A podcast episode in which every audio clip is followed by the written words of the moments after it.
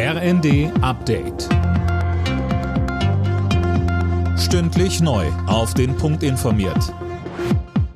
Ich bin Gisa Weber. Guten Morgen. In den russisch kontrollierten Gebieten im Süden und Osten der Ukraine gehen heute die Scheinreferenten zu Ende.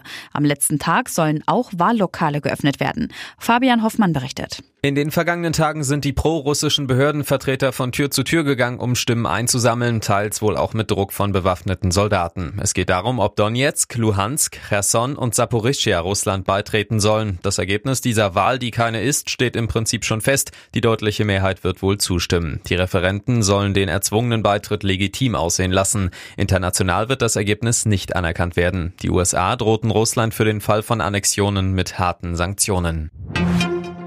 Im Osten Deutschlands hat es am Abend erneut Proteste gegen die hohen Preise sowie die Energie- und Russlandpolitik der Bundesregierung gegeben. Tausende Menschen nahmen daran teil.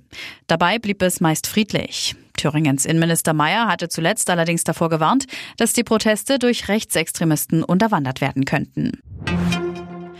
Die Vizepräsidentin des Europaparlaments Katharina Barley befürchtet nach dem Rechtsruck in Italien eine noch stärkere Allianz der Rechtsnationalisten in Europa.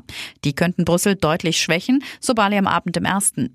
Man befürchtet eine neue Blockadefront um Italien, Ungarn und Polen. Die US-Raumfahrtbehörde NASA hat in der Nacht absichtlich ein Raumfahrzeug mit einem Asteroiden zusammenstoßen lassen. Ziel ist zu sehen, inwieweit der Himmelskörper seine Flugbahn ändert. Es geht um Möglichkeiten, die Erde vor möglichen Einschlägen zu schützen. Und zum Fußball. In der Nations League haben Deutschland und England im Londoner Wembley Stadion 3 zu 3 unentschieden gespielt. DFB-Spieler Kimmich sprach nach der Partie von einer Verbesserung nach der Niederlage gegen Ungarn. Er sagte bei RTL.